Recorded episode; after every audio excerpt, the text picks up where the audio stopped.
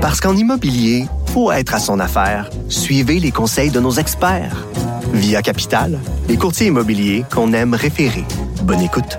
Segment des vadrouilleurs, euh, Charles Le Cavalier qui est avec nous pour parler des lendemains de budget. Euh, Charles, le premier ministre s'est exprimé ce matin avant la période de questions à l'Assemblée nationale et on parlait déjà de plan B du budget.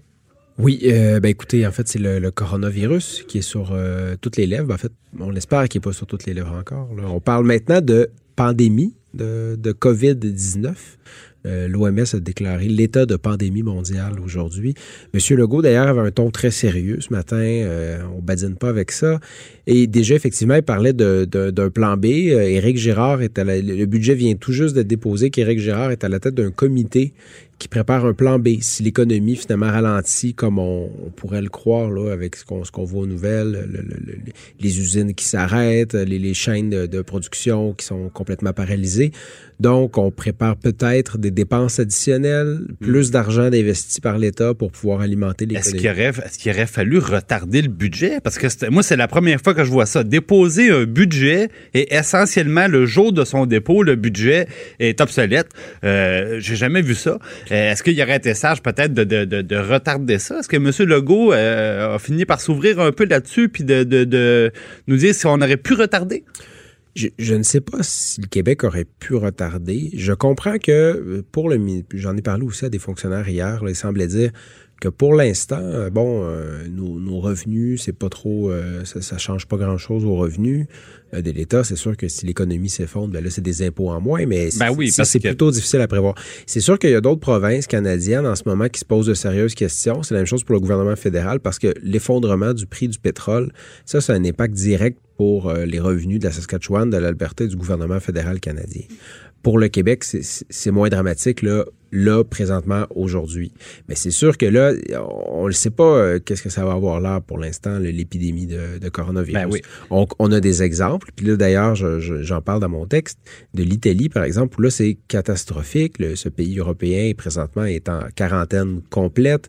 Les vols vers les autres pays, il n'y a plus de, vols canadiens, d'Air Canada vers l'Italie ou euh, pour ben, revenir d'Italie. La France aussi a coupé ses liens aériens avec l'Italie. Donc, même si, même si ça prenait fin aujourd'hui, les semaines et les mois pendant lesquels les écoles étaient fermées et donc les enfants devaient rester avec les parents à la maison, des entreprises qui ferment, des, événements euh, sportifs qui sont annulés.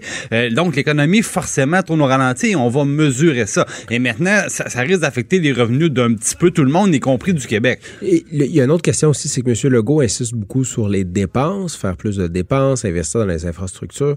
Mais ça, c'est un peu une vieille recette pour pour, puis je pense que M. Létard en a parlé hier, pour ce qu'on a une économie qui ralentit parce qu'il y a une absence, un problème de consommation.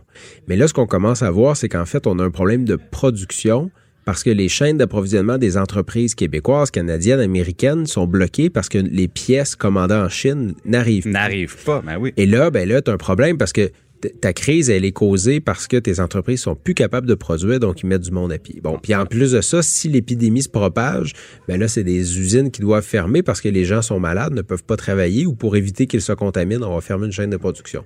là, on, a dépensé beaucoup d'argent hier et là, euh, le problème, c'est que est-ce qu'on a dépensé au bon endroit? C'est-à-dire que le budget hier, bon, évidemment, le Québec est en surplus, donc il y a au-dessus de 5% en santé, mais refaire un budget dans un mois, est-ce qu'on aurait du 6% en santé pour gérer peut-être la, prévention puis ben, gérer les conséquences de la crise? Oui, moins ailleurs, ben peut-être. Ben oh, oui, je je sais pas. Euh, le gouvernement là, à ce sujet-là dit nous là, parce que bon, les, des partis d'opposition entre autres, le Parti libéral dit vous auriez dû mettre un milliard là, de, prêts disponibles pour le coronavirus. Monsieur Legault, il dit, ce qu'il nous dit à ça, c'est écoutez, ça coûtera ce que ça coûtera.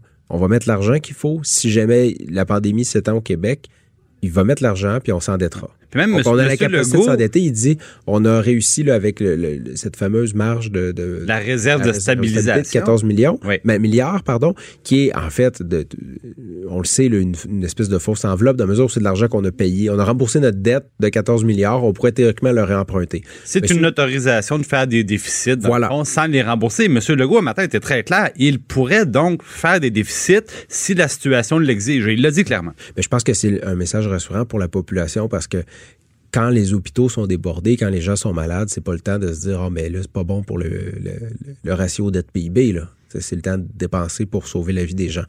Et puis, c'est inquiétant ce qu'on voit à l'étranger. Monsieur Legault, aujourd'hui, d'ailleurs, puis là, on, on clôt peut-être le, le, petit côté économique, mais Monsieur Legault, il parle aussi de santé publique. Puis là, il le dit, euh, il a changé de ton, il est, euh, il est très sérieux. Il nous dit, ben écoutez, le New York, la ville de New York est affectée, c'est notre voisin. La Californie est affectée, l'État de Washington. Euh, il y a deux attachés de presse de la, de la CAQ en ce moment qui sont en isolement volontaire après avoir fait des voyages. On prend ça au sérieux. Ouais. il dit, les Québécois, vous devez prendre ça au sérieux. Lavez-vous les mains, faites attention, faites attention à nos aînés. Euh, parce qu'on veut pas qu'il y ait de propagation. Puis, on, puis, M. Legault, il souligne, entre autres, qu'il y a beaucoup plus de morts dans l'État de Washington parce que le, coronavirus est entré dans des, malades, dans des euh, centres de personnes âgées qui sont les, particulièrement vulnérables. Ben oui, exactement. exactement. Mais, Mais, tout que... le monde est vulnérable à cette maladie. Oui. Est-ce est que M. Legault a précisé si, comme à plusieurs endroits dans le monde, on arrive au point où il faut annuler des événements? Euh, il, il, pour les événements, québécois, c'est-à-dire ben, un colloque d'université qui touche juste des, des, gens du Québec, il dit pour l'instant non. Pour les événements internationaux, ça va être du cas par cas. C'est la santé publique qui va décider. Et euh, il y a une annonce qui devrait tomber incessamment aujourd'hui pour le championnat mondial de patinage artistique qui devrait débuter lundi à Montréal.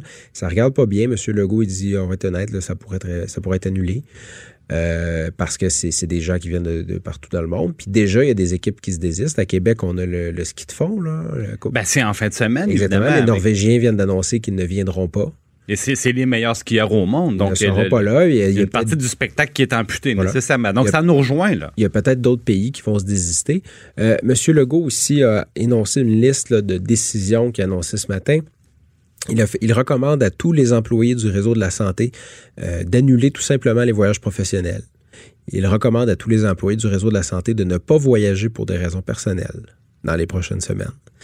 Il recommande de cesser tous les voyages scolaires dans les pays à risque. Il demande à tous les élèves qui reviennent de voyages scolaires de rester chez eux, en à la isolement. maison, en isolement préventif. Ne venez pas à l'école. Euh, il y a une cellule de crise gouvernementale. C'est là-dedans que le comité plan B là, par Éric Gérard, mais la cellule de crise, en fait, elle est dirigée par le secrétaire général du gouvernement du Québec, oui, Yves qui, Ouellet. Qui pilote un peu tous les ministres. Voilà. Il rencontre tous les sous-ministres sur le COVID-19 à tous les jours. Il y a Mme McCann qui a deux, qui a deux, deux rapports par jour de M. Arruda, qui est directeur national de santé publique. Euh, Mme McCann aussi nous a dit qu'il y a un plan pandémie, il y a un plan épidémie qui est prêt et qu'on va, euh, qu'ils sont prêts, par exemple, à transformer des salles d'hôpitaux en, en salles d'urgence pour, euh, pour le coronavirus. Bon, ben donc, il y a quand même un changement de ton du côté de, de M. Legault et maintenant, on voit qu'on on se prépare peut-être à affronter quelque chose euh, qui était plus incertain, mais là, ça prend forme. Puis, euh, au gouvernement, visiblement, on a ajusté le tir, puis on veut envoyer le message maintenant qu'on est prêt. Et évidemment, ça sera le sujet de à la période de questions pour le Parlement à a, tous les jours. Et je peux t'annoncer qu'on ne parle déjà plus du budget. Et c'est terminé le budget. Merci beaucoup, Charles Le Cavalier. Merci, au revoir. Bonne journée.